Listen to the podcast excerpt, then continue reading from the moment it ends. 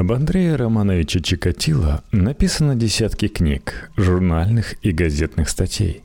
Снято множество документальных фильмов и тысячи телерепортажей.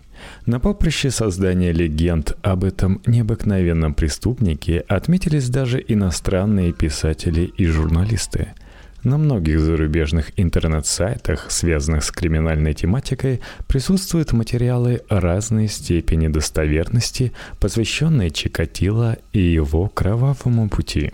В каком-то смысле он сделался первым уголовным брендом Советского Союза и России, еще до того, как на Западе услышали о япончике. Кстати, тоже следует записать о нем выпуск – в самом Советском Союзе к Чикатило очень быстро стали относиться как к персонажу фольклорному, а не чисто уголовному. Трансформация эта оказалась довольно необычной, и, возможно, какой-нибудь культуролог еще возьмется изучить этот феномен. О жестоком убийце стали говорить иронично и издевательски еще при жизни – Сейчас мало кто вспомнит, а ведь пословица «чтоб с тобой такое было, как с Андреем Чикатило» сделалась довольно расхожей в начале 90-х. Так обычно говорили тем, кто не платил по долгам или допускал какую-то несправедливость. Жители Ростова-на-Дону долгое время шутили о маршрутах к маньяку, так говорили об общественном транспорте, проходившем поблизости от ботанического сада и парка авиаторов, в которых Чикатило совершил некоторые из своих преступлений. Если компания собиралась на прогулку или на пикник в один из этих парков, то об этом так и говорили «идем в гости к Чикатило». Убийца, еще сидевший в камере смертников новочеркасской тюрьмы в ожидании казни, долгое время был объектом народного мифотворчества и словно бы по-прежнему оставался на свободе. Наверное, потому, что с его арестом жители Ростовской области вовсе не стали чувствовать себя в большей безопасности. В общем, Андрей Романович Чикатило, без всяких сомнений, является самым известным в России и за рубежом преступником советской поры. Но вместе с тем он самый неизвестный, потому что официальная история его преступлений при внимательном ее изучении выглядит до того странной и полной разного рода нестыковок и недоговоренностей, что трудно отделаться от ощущения, будто к самому Чикатило она имеет отношение весьма опосредованное. Попробуем проанализировать криминальный путь Чикатило, исходя из современных представлений о специфике серийной преступности и личности преступников. Ростовский областной суд признал Чикатило виновным в убийстве 21 мальчика в возрасте от 6 до 16 лет и 14 девочек в возрасте от 9 до 17 лет, а также 17 девушек и женщин. Таким образом, суд посчитал доказанным 52 эпизода убийств, совершенных в интервале с 78 по 90 год. Кроме того, суд посчитал доказанным факты развратных действиях Чикатило, совершенных в 73-80 годах – так, в мае 1973 года Чикатило, будучи старшим воспитателем школы-интерната номер 32 в городе Новошахтинске, домогался 16-летнюю Костину Любу во время купания. Выразилось это в нескромных прикосновениях и попытках раздеть девушку. Буквально через 10 дней последовал эпизод с приставаниями в классе к 14-летней Анне Гульцевой. В конце лета все того же 73 года – имели место домогательства к племяннице жены, Марине Одначевой, в которой на тот момент было всего 6 лет. Через 5 лет последовали новые приставания к повзрослевшей уже девочке, хорошо, что не зашедших слишком далеко. В том же 78 году имел место еще один инцидент, связанный с Чикатило. Работая воспитателем в ГПТУ-33 в городе Шахты, он дважды входил ночью в комнату к одному из воспитанников и пытался сделать ему минет. Спящий юноша, которому к тому времени уже исполнилось 15 лет, от подобных инициатив педагога просыпался и, разумеется, он рассказал товарищам о странном и постыдном поведении Андрея Романовича. История наделала среди соучеников немалый переполох. Они стали издеваться на Чикатило и даже позволили себе пнуть его или ударить рукой – Узнал о проделках воспитателя и педагогический коллектив.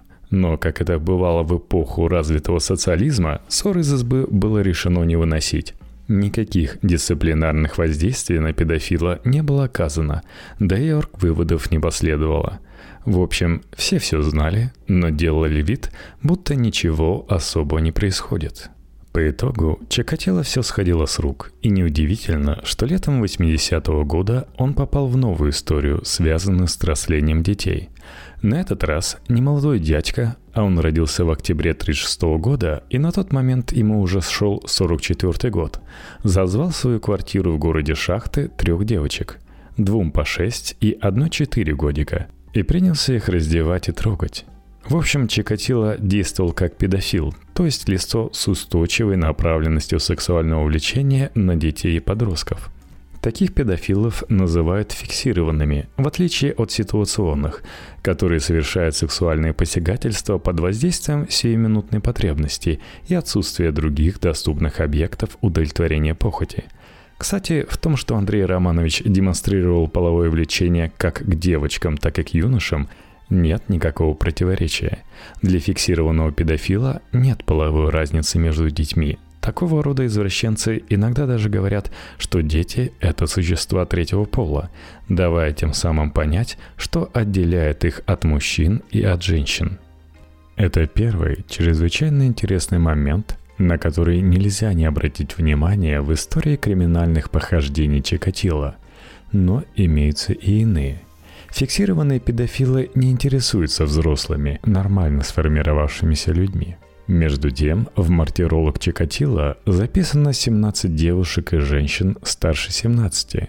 Это вообще-то очень серьезное противоречие, которое, однако, прошло мимо внимания следствия и суда. Кроме того, педофилы чрезвычайно активны в поисках и соблазнении новых потенциальных партнеров – Достоверно известно, что отдельные преступники умудрялись возвращать более сотни девочек и мальчиков, неустанно действуя на протяжении многих лет и даже десятилетий. В случае же с Чикатило мы видим большие перерывы между отдельными попытками развратных действий, но это противоречит современным представлениям о криминальной активности педофилов – Подобная нестыковка косвенно указывает на очевидную неполноту сведений о поведении Чикатило в 70-х годах, собранных следствием. Можно не сомневаться в том, что разного рода попыток сексуальных контактов с детьми и подростками Чикатило предпринял в те годы великое множество, только они остались неизвестны правоохранительным органам, которые явно сочли их малозначительными на фоне огромного числа тех особо тяжких преступлений, что инкриминировались обвиняемому. Как посчитало следствие и областной суд согласился с обвинением, свое первое убийство Андрей Чикатило совершил 22 декабря 1978 года – Жертвой маньяка тогда стала Елена Закотнова, родившаяся в ноябре 69-го. Следствие пришло к выводу, согласно которому преступник познакомился с девочкой на трамвайной остановке Трампарк города Шахты около 18-19 часов – Хотя одноклассница Лены утверждали впоследствии, что она еще за несколько дней до гибели начала общаться с неким дедом, угощавшим ее жевательной резинкой. Рассказ про деда вряд ли был выдумкой, поскольку девочка демонстрировала подругам эту самую жевательную резинку, являвшуюся по тем временам настоящей диковинкой – Выпуск в СССР жевательной резинки был налажен только к Олимпиаде 80. А до той поры вся она привозилась из-за рубежа и была чрезвычайно редка в советской глубинке. Следствие утверждало, что убийца увел Лену Закотнову с остановки в дом номер 26 по Межевому переулку, который купил в тайне от семьи ранее. Там Чекатило предпринял попытку ее изнасиловать, душил, нанес три ножевых ранения в живот – Впоследствии тело оказалось обнаружено в речке Грушевка, вдоль которой тянулся межевой переулок. Погибшая была полностью одета, и на верхней одежде отсутствовали следы ножевых ранений. Это означало, что девочка была одета посмертно. Травмированные половые органы свидетельствовали о манипуляциях сексуального характера. В убийстве был обвинен судимый ранее Александр Петрович Кравченко, который только недавно вернулся из мест лишения свободы, где он отбывал десятилетний срок за изнасилование и убийство девочки. Его бы приговорили за подобную к расстрелу, но Кравченко на момент совершения преступления был несовершеннолетним, а для лиц этой категории максимальное наказание ограничивалось десятилетним сроком – Хотя Александр имел алиби, это ему не помогло. Женщины, обеспечившие ему алиби, под давлением следствия изменили показания, что деморализовало подозреваемого. В какой-то момент Кравченко перестал защищаться и признал свою вину. Правда, несмотря на сознание, уголовное дело дважды возвращалось на расследование, а после его формального проведения снова в суд – в конечном итоге с третьего захода Ростовский областной суд под председательством ВВ Постаногова осудил Кравченко к смертной казни, а Верховный суд РСФСР, председательствующий Смаков РМ, приговор этот утвердил. Кравченко был расстрелян 23 марта 1983 года. Помимо Кравченко, перспективным подозреваемым представлялся еще один мужчина – 50-летний работник трамвайного парка, признавшийся в убийстве друзьям в ходе застолья. До него, однако, правоохранительные добраться не успели. После Нового года тот отправился в гости к дочери в город Черкесск. Там запил горькую и неожиданно для всех покончил с собою, повесившись в уборной. Следствие с самого начала располагало сведениями, позволяющими заподозрить причастность Чикатило к гибели Лены Закотновой. В частности, оперработники выявили свидетелей, видевших свет в доме номер 26, который горел всю ночь. Удалось найти свидетельницу, видевшую человека, уводившего Лену с остановки. Благодаря ей удалось составить субъективный портрет – очень точно соответствовавший внешности Чикатило. Наконец, следы крови были обнаружены на снегу рядом с участком, на котором стоял дом номер 26. Впоследствии, правда, работники горпрокуратуры утверждали, будто кровь принадлежала животному, но результаты соответствующей экспертизы из материалов дела странным образом исчезли – Чикатило был допрошен в качестве свидетеля и возбудил определенные подозрения тем, что признался в тайном приобретении дома. Такое поведение для нормального семенина выглядело довольно странно. Однако все эти материалы исчезли из уголовного дела после сознания Кравченко. Дело явно почистили к суду – дабы обвиняемый не вычитал в нем лишнего и не принялся слишком усердно защищаться во время процесса, скрывая недоработки и ляпы нерадивых следаков. Это довольно типичная практика той поры, можно даже сказать, заврядная для советской правоохранительной системы история. После задержания Чикатило в 90-м году никто не связывал его с давно забытым к тому времени убийством – сам преступник тоже о нем заговорил не сразу. Широко известно, что на девятый день с момента задержания, 29 ноября, Чикатило много часов разговаривал с психиатром Бухановским, и именно тогда впервые сделал добровольное признание в совершении некоторых убийств. Гораздо менее известно другое. Во время этой беседы Чикатило не сознался в убийстве Закотновой – Согласно его признанию, свое первое убийство он совершил в 1981 году. Об этом доподлинно известно из письменного заявления Бухановского в адрес Ростовского областного суда, поданного во время процесса над Чикатило.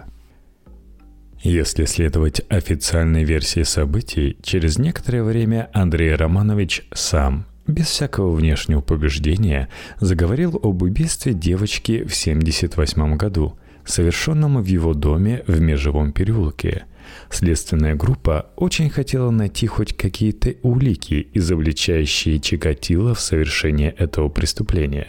В надежде отыскать следы затекшей между половиц крови убитой девочки, в доме номер 26 был поднят настил пола. Крови на нем и под ним не оказалось. В поисках тайника была полностью разобрана печка, тоже безрезультатно.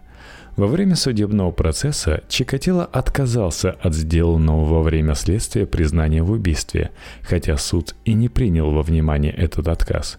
Однако позже Верховный суд Российской Федерации, рассматривавший кассационные жалобы на обвинительный приговор Ростовского областного суда, посчитал вину Чикатило недоказанной. Получился довольно любопытный казус. Александр Кравченко был реабилитирован как обвиняемый в убийстве Елены Закотновой с грубыми нарушениями социалистической законности. А вот вину Андрея Чикатило доказать так и не удалось. После убийства Лены Закотновой, если верить выработанной следствием версии событий, преступник не демонстрировал криминальной активности 32 месяца, вплоть до сентября 1981 года. Перерыв для серийного убийцы очень большой. Вы, наверное, об этом уже не раз слышали. Для обоснования столь очевидной странности в поведении было придумано следующее объяснение – Чикатило испугался внимания к собственной персоне во время расследования убийства Лены Закотновой и затихарился. Он понял, что нельзя убивать поблизости от дома, и для этого надо искать работу, связанную с дальними разъездами.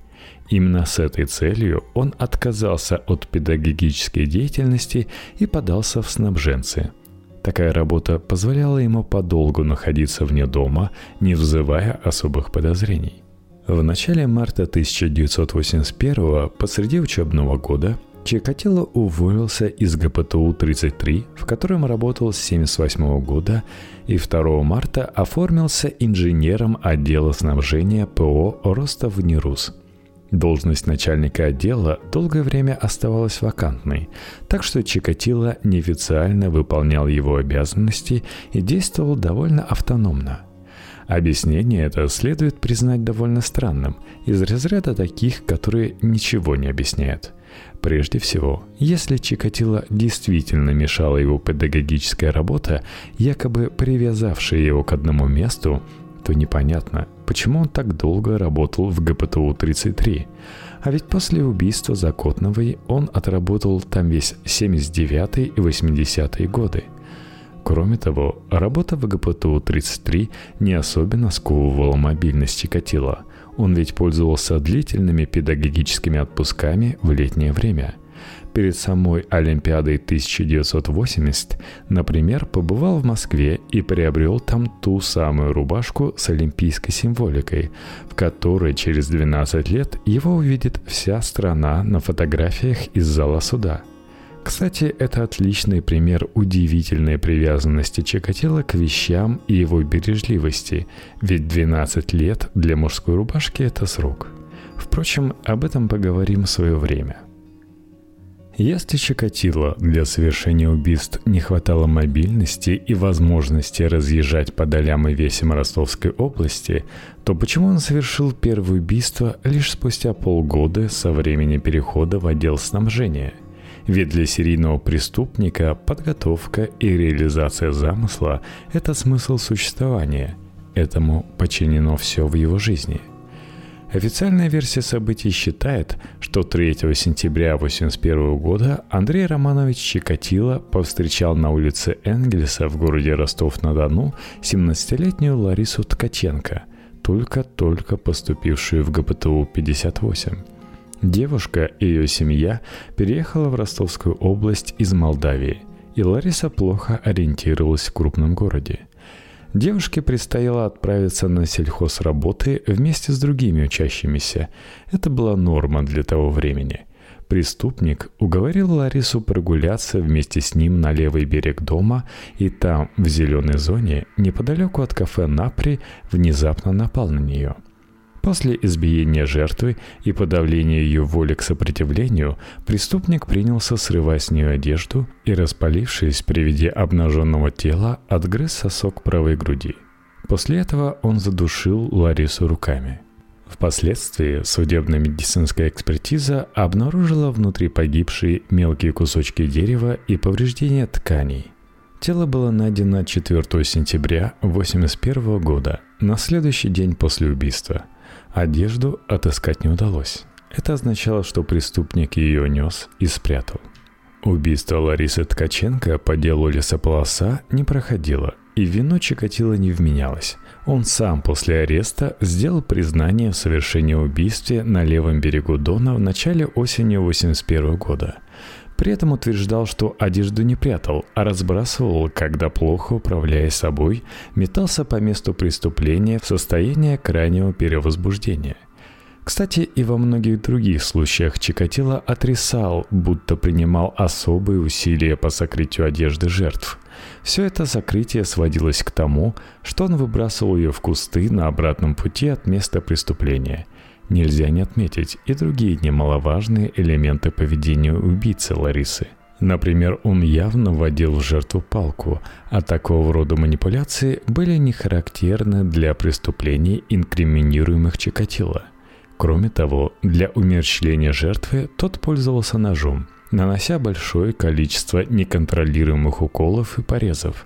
Другими словами, душение руками можно считать нехарактерным для него способом убийства.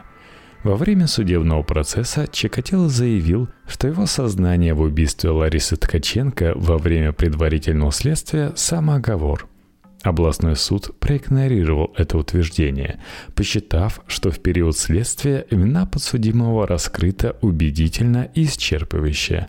Однако Верховный суд РФ рассудил иначе, и эпизод с убийством Ларисы Ткаченко был исключен из приговора за недоказанностью. Далее, если опять-таки следовать официальному изложению последовательности событий, убийца воздерживался от новых посягательств почти 9 месяцев.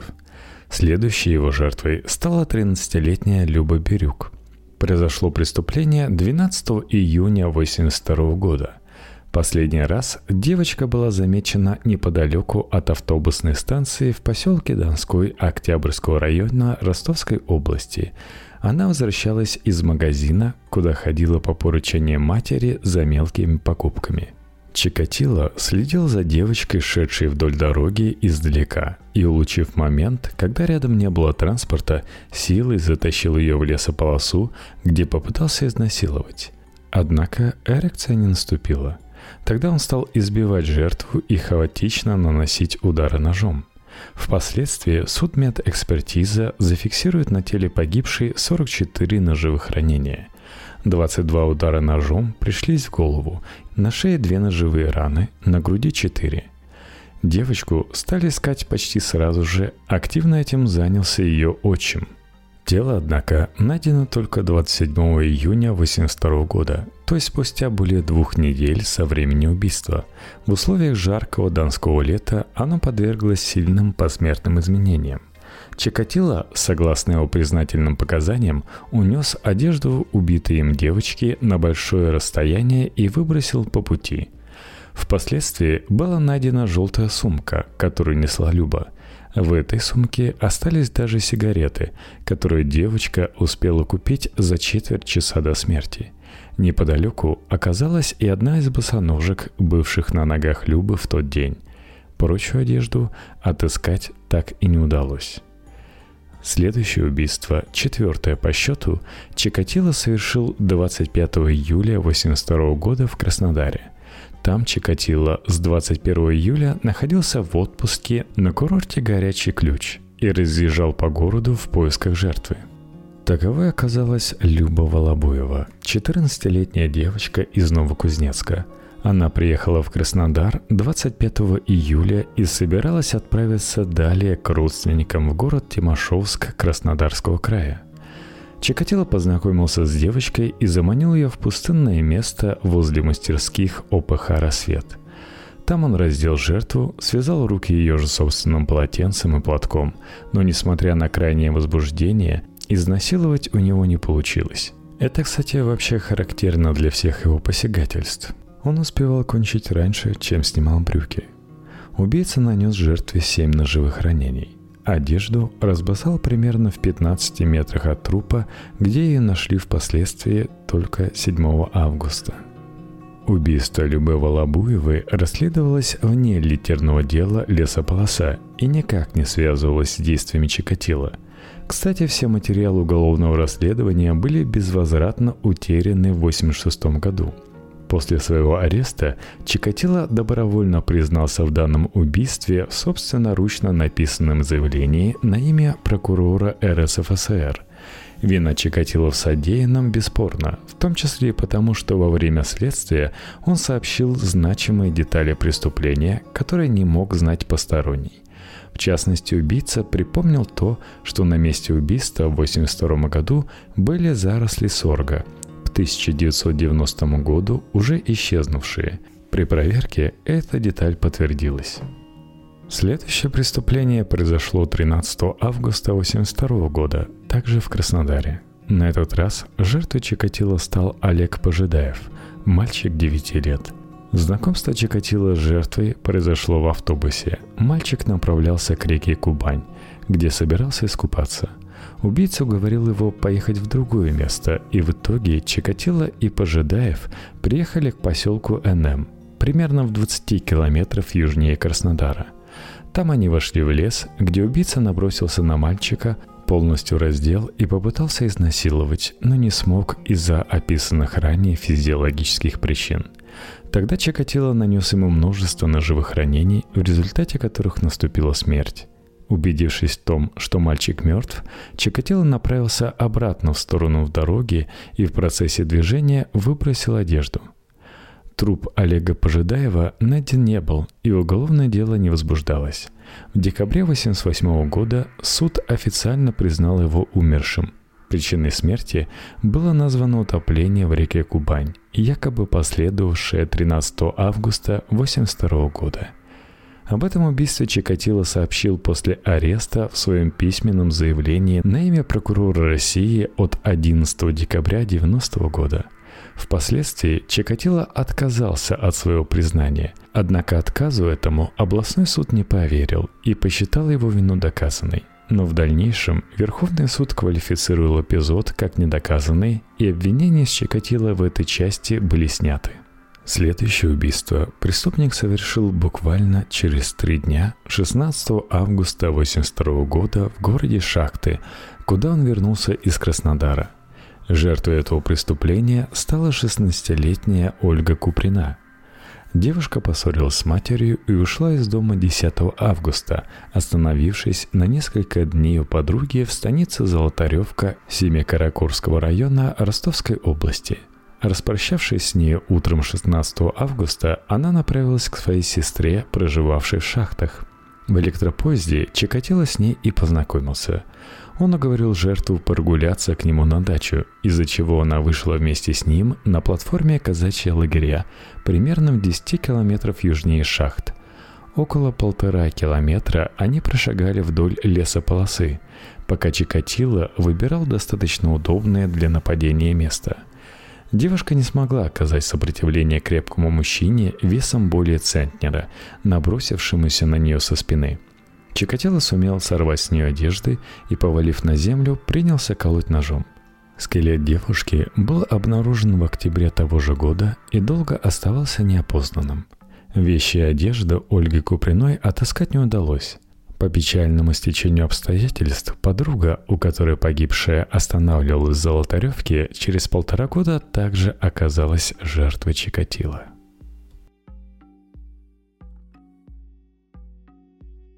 Ух, конечно, жесткое описание. Я еще сглаживаю. Так что сообщите, если слишком мерзко, слишком неприятно для вас. И мы отложим историю преступления Чикатила на потом – даже несмотря на это, ставьте, пожалуйста, лайки во ВКонтакте, звездочки в iTunes. Вам не трудно, мне приятно, а подкасту поможет в продвижении. В общем, отмечайтесь в любом месте, где слушаете, и пишите комментарии. Напомню, что у меня есть Patreon. patreon.com slash